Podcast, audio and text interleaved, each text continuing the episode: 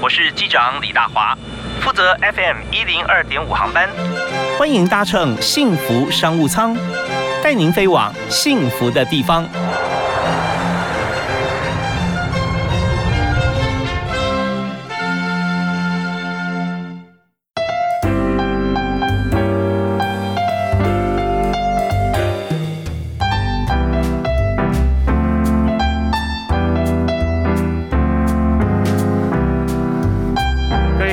朋友，大家好，非常欢迎您锁定幸福电台 FM 一零二点五，在每天下午五点到六点为您播出的幸福商务舱。那么今天大华为您所介绍的产业啊，是在。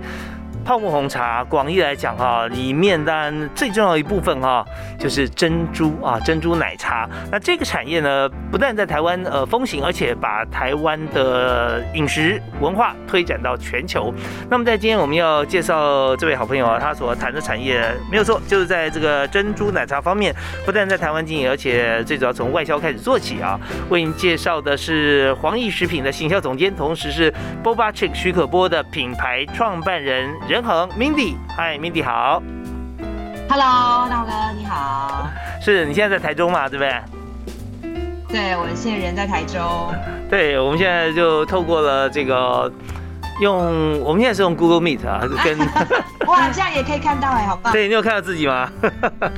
有有有有有呀，对啊，科技始终于来自人性，真棒！是是是，我们在每个每次节目的第一段啊，我们会开放一段直播给所有的这个听众朋友，加上这个脸书的朋友啊，一起来看。我们希望大家来了解各行各业在不同的这个呃疫情的情况底下啊，以及平时哈，我们怎么样来做企业的经营跟人才策略的这个规划。所以今天命我们要谈你。你的公司啊，黄奕食品跟 Boba Chick 这两家公司，其实当初设定的时候方向是不同的，对不对？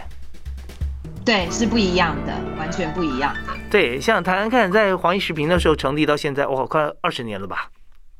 对，我们零二年零二年创办到现在，从非常小的一间小铁皮屋，到现在比较大的铁皮屋。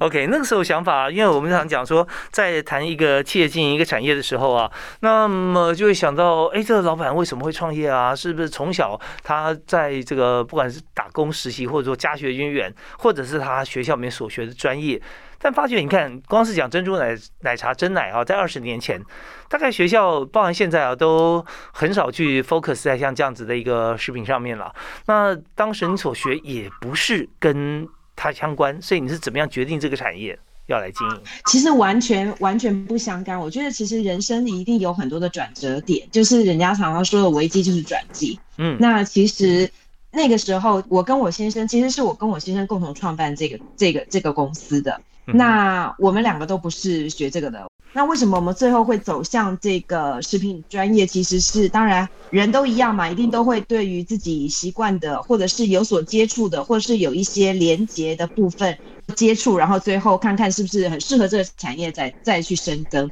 那其实是我们会进来食品产业，最初是原因是因为我大伯那个时候我们大概才二十八九岁，真的就是已经不晓得要做什么了。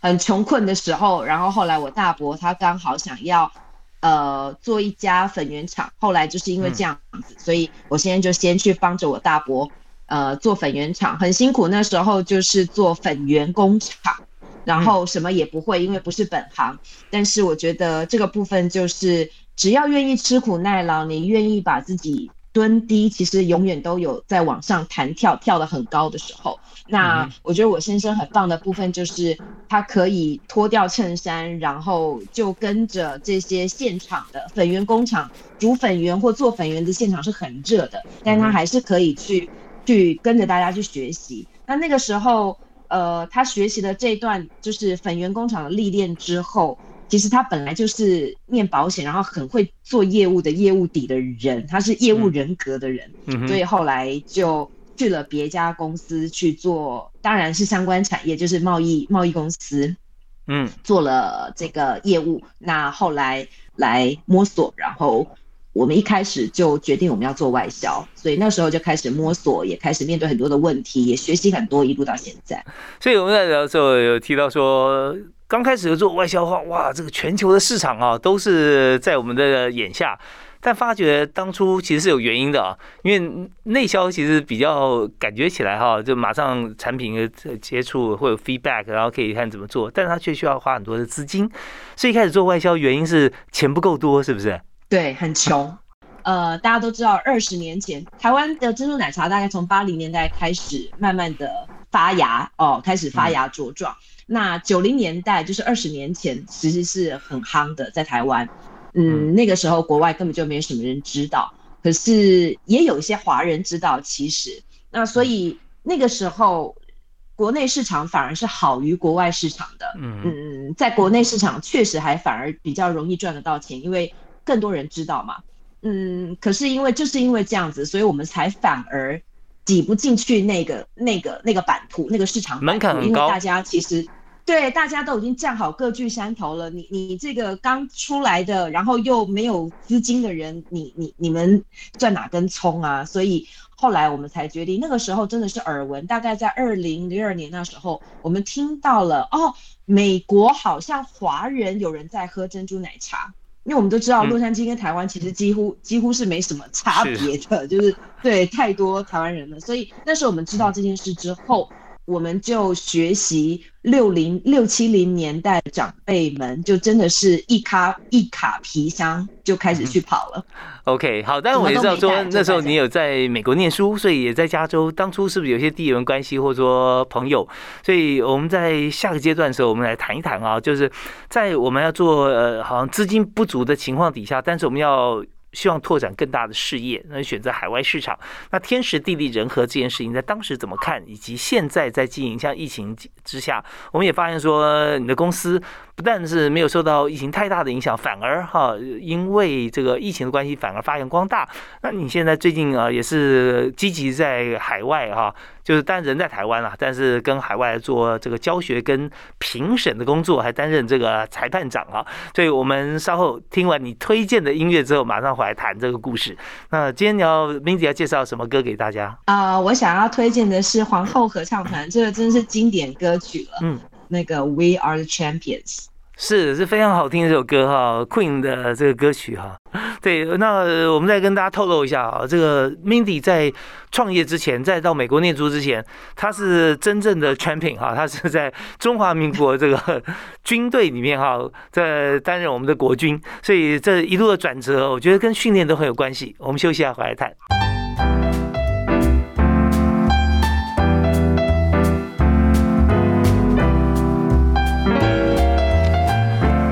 持续锁定幸福商务舱，在每天下午的五点到六点，FM 一零二点五准时播出。那大华今天为您邀请到的好朋友是。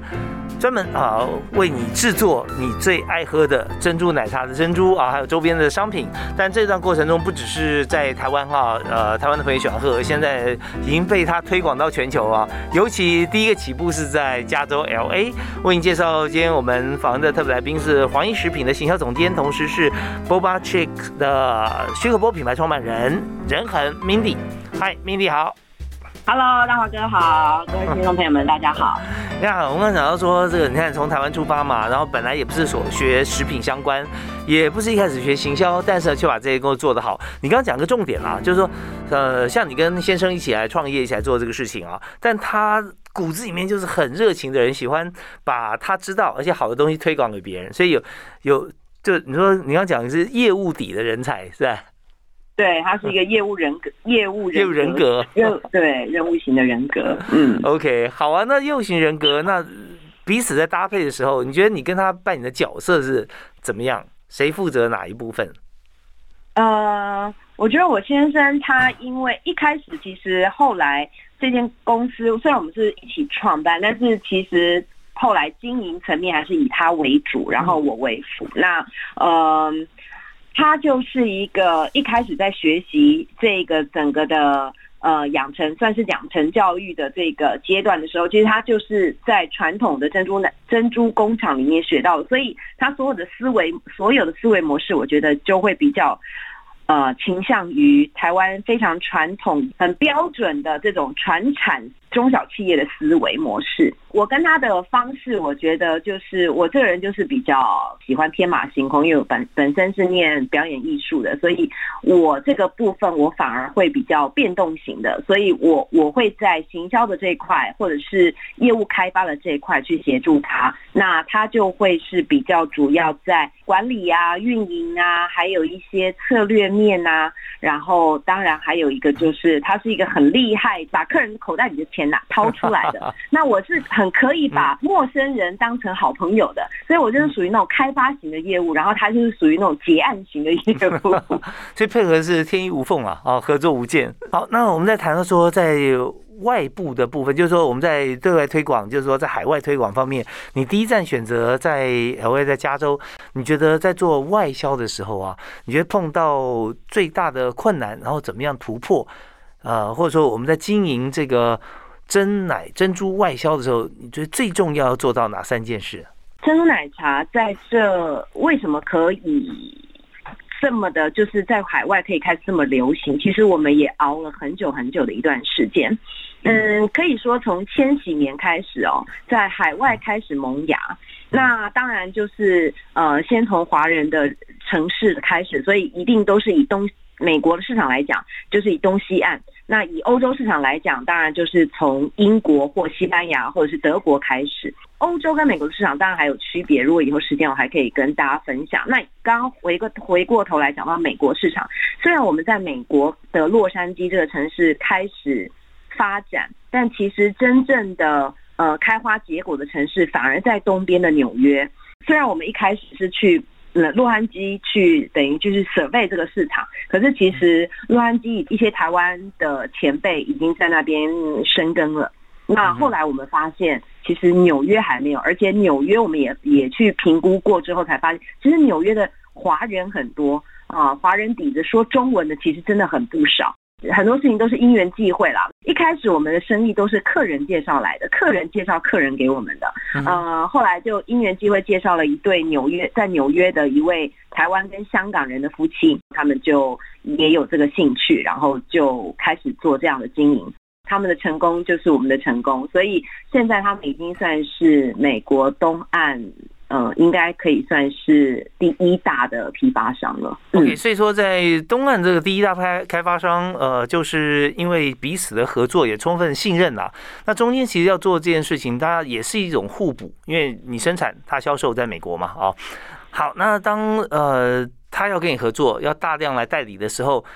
你会面临到很多的想法，就是说，第一个就是说，你要不要在那边你也成立你自己的分公司啦，或者说我们知道说在海外授权以。各种商品啊，包含服装或汽车，台湾有很多的大的代理商哈，呃，在最近呢，呃，可能就已经变成许多众多代理商没有独家代理，它变成之一，然后海外的公司在台湾来设分公司的这个呃台湾的总部，好像这样子。那你有没有想过说，你会有一天呢，你也是到海外的任何一个据点去自己设一个直属的公司？那但这是不同的思维的计划。长远。对，这当然是长远的一个呃规划之一啦。我想，任何的台湾的中小企业一定，嗯，多多少少都有这样的梦想。那当然，这也也是我们的梦想蓝图的之一。那当然，未来能不能够达成实现这个目标，呃，画满这个蓝图，当然就要看未来这个大环境的趋势有没有那样子的能量，然后去协助我们完成。这个梦想，嗯，所以这这已经变成呃，未来要规划可能全球啊各分部啊 在什么地方，然后还有人才的策略各方面。好啊，那呃，我们这边要休息一下，稍后回来我们就谈谈看，在这样发展的过程中哦，你特别提到美国东岸的纽约，那在这里啊。在当时可以说是你说海外市场最大的一块嘛？对，就是东西两岸嘛。对，这这以美国来讲，那要讲到欧洲，欧洲如果说在谈在西班牙或者其他地方，我们怎么样来看啊？这有点像是比当年这个陈奕迅这个在西征的过程当中啊，其实有呃更多的一个方向，因为它已经跨，你们已经跨越了这个海洋了嘛？所以来看看，光是以真奶这个部分来看啊，接受度如何？那如果说在西方能够接受台湾的休闲的像这样的饮料饮品，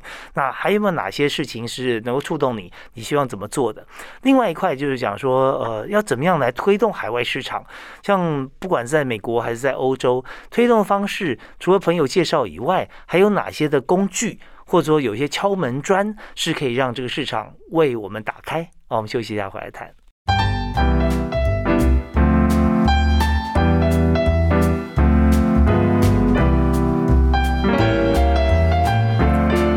好，回到幸福上仓现场，我们今天谈的是真奶啊，珍珠奶茶。那在过去二十年的时间里面，其实台湾也推了很多的珍珠奶茶，不管是它的这个销售模式啊，甚至是原物料哈，到海外去。那我们今天访问的特别来宾，就是在二十年前就已经开始进行真奶的外销啊。那现在呢，更是推广全球啊，用品牌的方式来进入，而且现在已经进入了这个电商时代啊，在透过国际间的这个呃电商的模式跟平台。已经把自己的品相啊销售的更广。呃，今天来宾是华益食品的行销总监，同时是 Boba Chick 的徐可波品牌创办人 Mindy 啊，任恒。嗨，Mindy 好。Hello，大哥好，各位听众朋友们大家好。对，我刚刚想说，是不是好像那个成吉思汗在打天下一样？哈，那一下子往欧洲，然后美洲，然后现在呢又找无远佛界的电商啊，外星人听到电波可以下单的话，也会找你了哈。希望哦，希望。好，我们就谈说从传统啊到虚拟，实体到虚拟这个通路上面，像刚谈的美国啊，那就是说西岸的朋友啊，也是经销商，然后直接介绍你东岸他的好朋友，就现在在美洲方面啊，美国算是你这方面做最稳当的一块。那他进了原料之后，他也是他是进口商了啊。他进了原料，他自己有开店呢，还是他怎么样去拓展他的这个货品的通路？呃，其实我们因为在在这个产业里面，其实在国外市场来讲，呃，基本上都还是以各地以批发为主，就是他们进口台湾的原物料，然后去开展业务业务通路。那他们自己本身没有开店，他们就是去供供货，等于就是。当地的大盘商的概念这样子，嗯嗯，就一段一段归一段了哈，这样对，一段归一段，大家都比较单纯一点啦。其实我们也很单纯，就是生产制造，然后同时批发。呃，珍珠奶茶这个产业是这样的，其实大家都知道，因为我们自己台湾人其实很清楚，其实珍珠奶茶这个产业是由许多不同的小产业而集合起来的一个偌大的一个产业。有做塑胶的，像需要杯子啊；有做塑胶射出的，呃，这个塑胶射出工厂；有做吸管的，有做封膜的，甚至有一些周边设备的机械厂，对不对？像封口机、果糖机这些也是机械厂商。然后还有像我们自己本身，像黄奕做的是。茶叶，我们自己是茶厂，然后我们也是所谓的粉体工厂，就是 powder，就是所谓所有大家可以想象得到的，嗯嗯，所有的这个奶茶粉呐、奶精粉啦，然后甚至大家常喜欢喝的奶盖，奶盖也可以用粉呐，大家呃常常吃到的这个仙草冻奶茶、布丁冻奶茶的仙草冻。然后这个布丁冻，我们外销的时候，内销当然是用实体，但是用外销的时候，我们是把这些的产品哦，呃，浓缩浓缩成粉状，然后干燥之后。呃，外销到常温柜，走常温柜，然后外销到全世界去的。那我们自己是这样工厂，那当然还有很多其他的工厂，像粉圆啊、珍珠粉圆工厂，最近很夯，大家都要吃粉圆。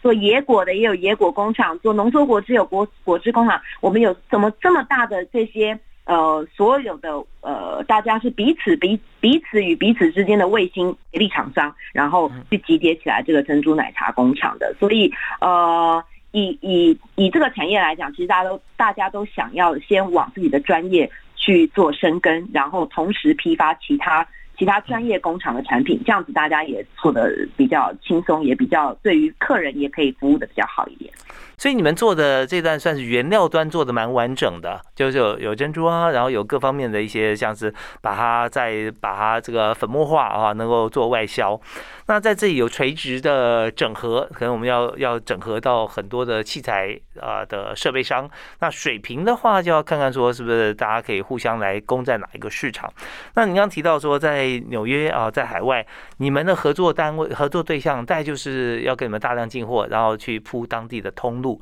只是在这刚刚草创时期比较困难，因为店家其实不多，接受度不高。那后来等到接受度高的时候，到时候你们又要赶货了。所以目前这个疫情期间哈，你觉得在你们的产业里面，因为你有你有外销，然后你也有做品牌，你觉得有没有受到影响？那么好的影响、不好的影响各是什么呢？现在做任何产业都要往品牌化，所以刚刚大华哥讲的要做品牌，其实我们算是做的很晚的。我们我们有这样子的一个觉醒，算是呃跟其他前辈来讲算很晚。因为说实在话的，我们就是台湾最标准的中小企业，那我们就是有多少钱做多少事的人。嗯，而且我们说实在话，我们就是所谓的创一代，也不是弃二代。所以做任何的事情，我跟我先生的做事的方式都是比较保守一点的。那呃，刚刚大华哥有提到，就是对于疫情之下，其实我们发现啊，疫情哦，对于台湾可是可能大家才这一个月才有感觉。其实，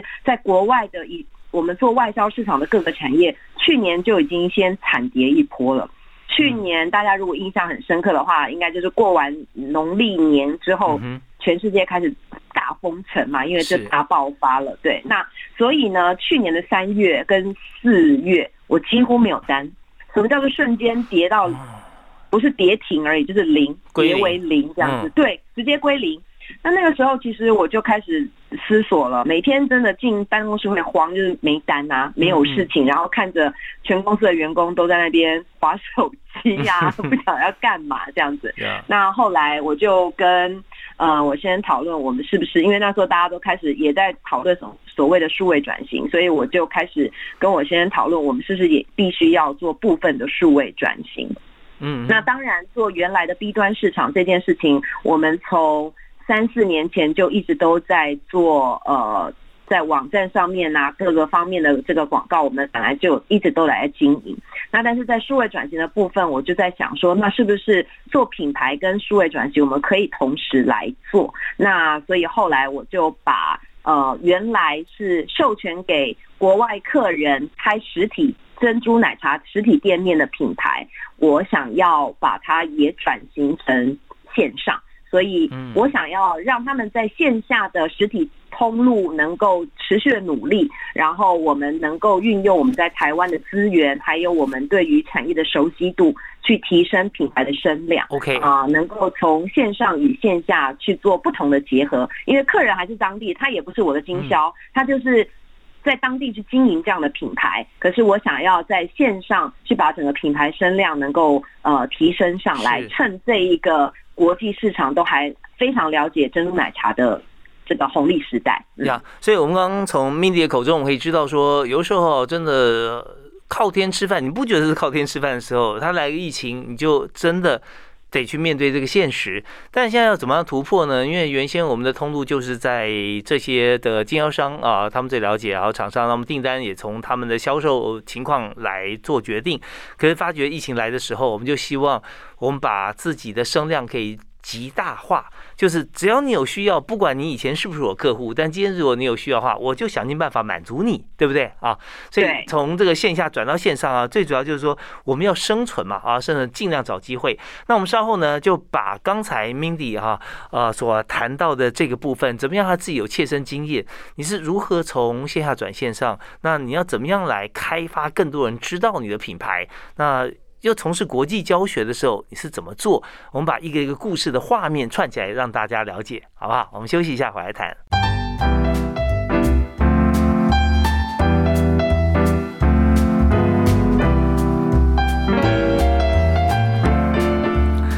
在这影上，我们听到很多话会反复的思考跟陈述，像是越在地越国际啊，好像真的啊，对啊，你要在地，你越了解，你越能够介绍给海外的朋友啊，知道说啊台湾怎么样，或者你想介绍部分，因为你够了解，所以大家能够非常这个轻松的就可以从你的话语甚至神情中知道。可是我们发现在发觉另外一句话叫做，本来哈大家是觉得很国际化了，但是疫情一来。没想到越疫情越国际，因为你今天真的必须要透过不同的方式啊，尤其是上网，无远佛界的网络啊，让大家在同一秒钟共享思维。所以我们在今天就介绍我们的特别来宾哈，Boba Chick 的创办人哈，就是也是黄怡食品品牌行销总监哈，任恒 Mindy。Mindy 刚好谈到说，在这波疫情从去年开始啊，哇，马上业绩数字瞬间归零。我们在现在，当然今年哈，对于餐饮旅游业更大的情况就是说三级哈这个呃封锁，所以大家也不能够实体用餐。可是去年 Mindy 在海外啊外销的时候，在国外的各个厂商甚至尤其通路哈，就是瞬间归零。所以您刚提到说，我们现在怎么样把原先的市场转到更大的一个平台上？那你的做法是怎么做呢？我刚刚有聊到，就是说，其实我想要就是做数位转型。那当然，就像刚刚大华哥讲的很好，就是大家都一定因为你在自己的专业里面，所以你更清楚，也把这个逻辑跟轮廓可以画得更清晰一点。那就要在思考运用什么样的工具。所以那个时候我做了一件事，在刚刚我有跟呃大华哥聊嘛，我们公司其实主要就是往两个市场，呃，一个是 to B 的，就是商业批发用户，就是所有的店面实体的这些。呃，commercial 的这个这个商业商业用户跟这个 C 端的末端市场的用户，我就想要趁这个时候，趁这个疫情的时候把它切割开来。B 端的市场，因为我从二零一八年底的时候，我就一直在呃一八年初的时候，我就已经建立了一个教学教室。那那个时候其实是疫情之前，当然就是很多国外的客人哦，是直接飞来台湾的，也而且有很多人第一次来到亚洲，然后就来到了台湾的台中来学习怎么做珍珠奶茶。那他学习三天之后，那他都要回到他自己原来的呃国家，然后去开店。那这是我们去深耕当地市场的另外一个一个方式。除了帮辅导辅导在海外来开珍珠奶茶、泡沫红茶店啊。对对，但原料的话就是跟你们进，因为他不用学怎么样做珍珠，那很复杂，他只要学会有哪些品相啊，怎么样做，怎么样卖就好了啊。没错，对，那我们就会辅导他，教他。那当然这就是我我上下垂直的这个垂直供应链的整合嘛，因为我想要把市场去进入，不是只有到批发这个阶段，我想要去。呃，联系到末端的市场，因为我想要知道的是末端市场他们想要什么样子更多的多样化变化的口味，这样我才知道回到我的原物料制造商端，我才知道我可以怎么样去做开发跟制造。对，这教育很重要了哈，教育。对，这是对，没有错。那也可以从他们的，因为他们就是当地市场的代表嘛，那我就可以知道每一个国家。的当地的口味是什么？因为我们做吃的，大家都知道，做吃的一定要在地化的口味。是。Even 就是鼎泰丰到了美国，到了欧洲，也必须要调整一下它的 recipe。好，那我 我有两个问题，有点插插话来问一下哈。就是说，第一个问题是说，你对全球来打开，好像这样子的一个机会啊，机会之门，让他们能够成为珍珠奶茶商。呃，但是哪一个国家来的人，或哪个区域来的人最多？这是第一个问题啊。那第二个问题就是说，到了这些不同国家里面，他开店的情况怎么样？而且口味有没有被改变成某些地区，他就特别要增。增加或减少什么？其实我在从一八年到我们讲疫情之前好了，一八年、一九年这两年，我大概辅导了超过。六十组的客人，我所谓的六十组，就是因为我每一个礼拜都开课一次，三天，然后他必须飞来台湾做现场上课，然后我是 one by one 的，就是一组客人，我不会 A 公司跟 B 公司一块上课，没有，我就是做客制化的教学。那客人都很喜欢，因为他觉得他有很多的呃发想啊，脑力激荡，可以跟我一起脑力激荡，他不会被别的人知道这样子。是是，哪一个国家的人最多？像我现在。美国、马来西亚跟菲律宾这三个国家是挺多的哦，这蛮特别哦，因为因为美国本身来讲哦，它是从华人圈开始红到外面去嘛，对不对啊？美国当地人也蛮喜欢的。不过是不是来学的人是不是还都是以这个东西两岸沿海的城市居多？哦不，我们发现这几年的这个珍珠奶茶的产业跟市场，已经慢慢的从东西两岸华人本来为主为主轴的市场，慢慢的往中西部开始移动了。那你也会发现，从也许二十年前只有完全只有华人说中文的华人会走进这样子的饮料店买饮料，到慢慢的你会发现，哎，是亚洲裔的，也就是说不是讲不是讲中文的了，可能有泰国裔。越南裔、马来西亚裔、印尼裔哦，这样子不同的呃亚裔呃走进来了。那到了这几年，哇，就更多族裔了。呃，美国大熔就是种族大熔炉啊，有白人啊、墨西哥人、黑人等等的都会走进来买珍珠奶茶了。嗯，呃，所以其实呃，这个这个珍珠奶茶真的经过了这二十年，我们真的是深蹲哦，那终于能够把这样子的台湾的饮食文化呃经营出来，这是一件非常非常。非常非常不容易的，真的，我这我们现在讲起来很快啦，二十年好像一眨眼的功夫就就到了哈。但事实上，真的一步一脚印走过来，像 Mindy 他们这样子啊，确实是一段漫长的路。但在路当中啊，重点走到现在哈，还是呃这么样子的屹立不摇，就表示一步一脚印。我们休息下回来再谈，就是说在呃欧洲、美国还有在东南亚哪一块市场最大，哪一块市场又最有潜力？啊，那他们的口味又是如何？好，我们休息一下，马上回来。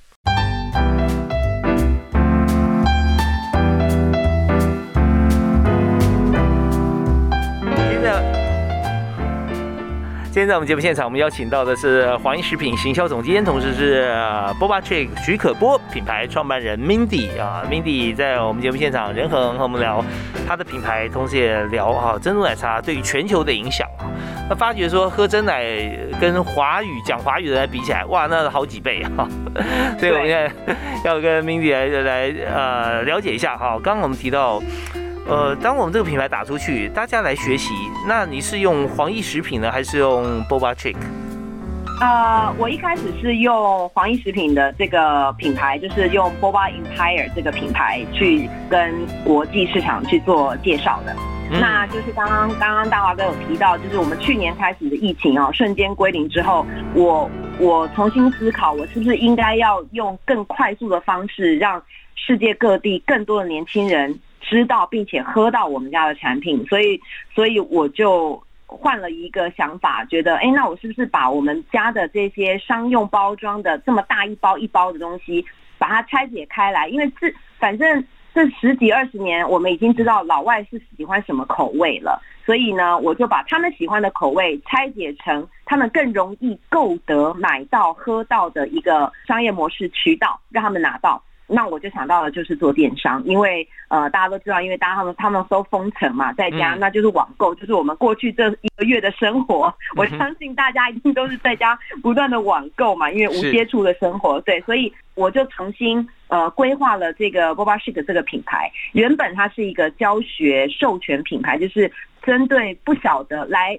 千里迢迢来到台湾学习如何开店，但是回去之后因为不晓得如何建立珍珠奶茶品牌的客人，呃，我直接设计了这么一套呃 CI 让他们去授权使用。那后来我发现，因为疫情，他们也封城啊，他们也没办法开店啦，那怎么办呢？我们也不应该就卡在这边了，所以我就沿用了这个品牌的视觉，做成电商的电商品牌，然后把所有商用的包装。拆解、重新设计，变成一个电商品牌。那也同时间，呃，我在欧洲，我得到了欧盟的注册商标、美国的注册商标、中国、菲律宾等地的注册商标。我打算就是直接做跨境电商。那今年三月也成功的在 Amazon 上架。那目前销售的成绩也让我非常的大吃一惊，就是真的，我都还没有还没有时间去做广告，就已经销售一空，然后不断的进货。就是说，你已经把所有要行销的预算哈，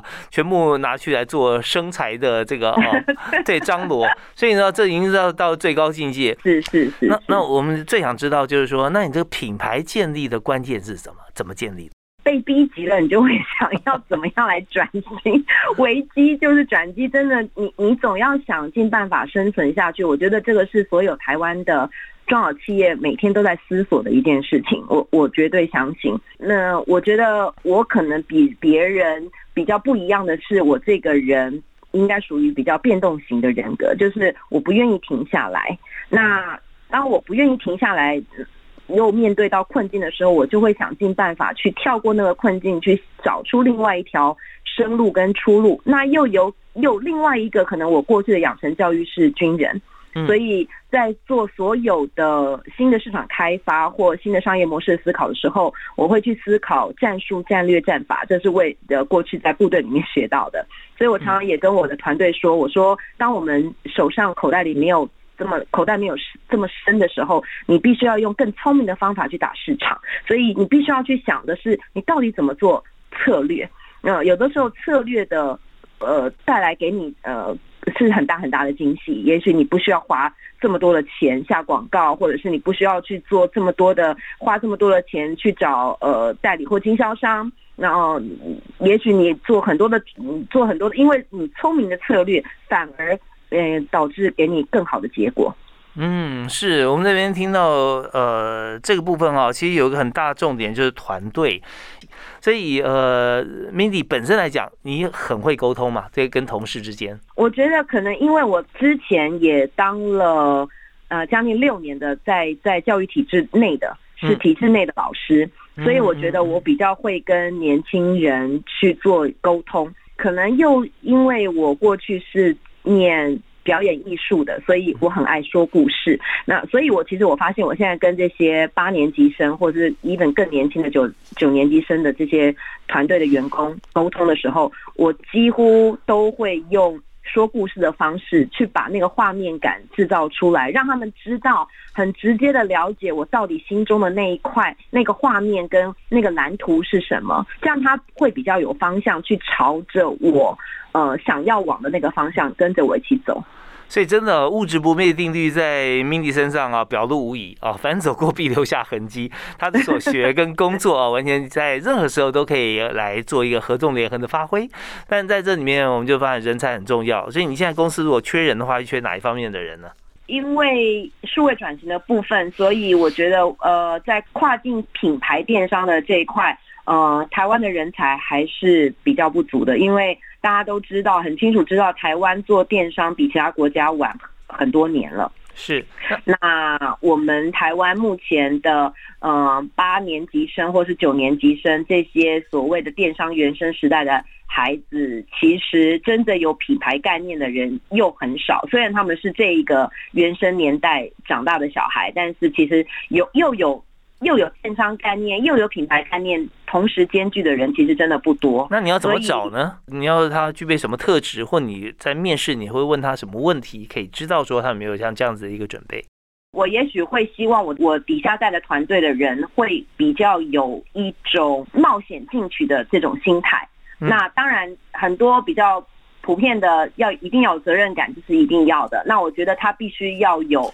敢尝试的那种很勇敢的心态要够勇敢。我觉得在做任何一个新的品牌的时候，呃，主事者就是我们经营者都要有一种破釜沉舟的一种想法，就是因为这就是品牌嘛，你你没有做，你永远不知道，never know，所以你就必须要很破釜沉舟的带着你的伙伴说，没有关系，我们就做。那当然，你一定自己心中有一个停损点，做到什么样的程度，也许真的觉得这个品牌经营不下去，那我们打，也许我们要重新来过，或者再做一些呃品牌的重新的规划或再造等等的。那但是在此之前，我觉得你必须要带着你的伙伴勇敢的往前，然后不断的尝试。OK，太好了！我们在今天节目里面，我们跟 Mandy 谈了一个小时啊，我们就发觉说，从台湾的像这样子特有的一个产业哈，食品产业，然后进军到海外，碰到各种不同状况，碰到疫情，但后来我们也知道说，人才最重要就是要有勇气，要有企图心，同时呢，建议所有上班族啊。带着新方案，最好带个三个方案去找你的老板哦，相信他绝对，就算三个方案都被打枪，但是也会觉得说对你另眼相看，因为你真的是一位有企图心、有勇气，而且又愿意哈呃冲锋陷阵的好朋友哈好伙伴。我们 Mandy，我们最后啊，Mandy 送给大家一句座右铭好不好？从我呃在进入部队，然后一个我记得我的入伍班长给我的一句话，一直到现在我都。这样子的分享给我底下的年轻人，就是刺激才能进步，压力才能成长。那我们也感谢哈 Mindy 来把自己的人生经验，还有这个呃商务操作的像这样经验跟 know how 跟大家分享，也祝福哈 Mindy 事业蒸蒸日上哈。那同时感谢大家收听，那我们今天节目到这边告一段落了，拜拜，拜拜。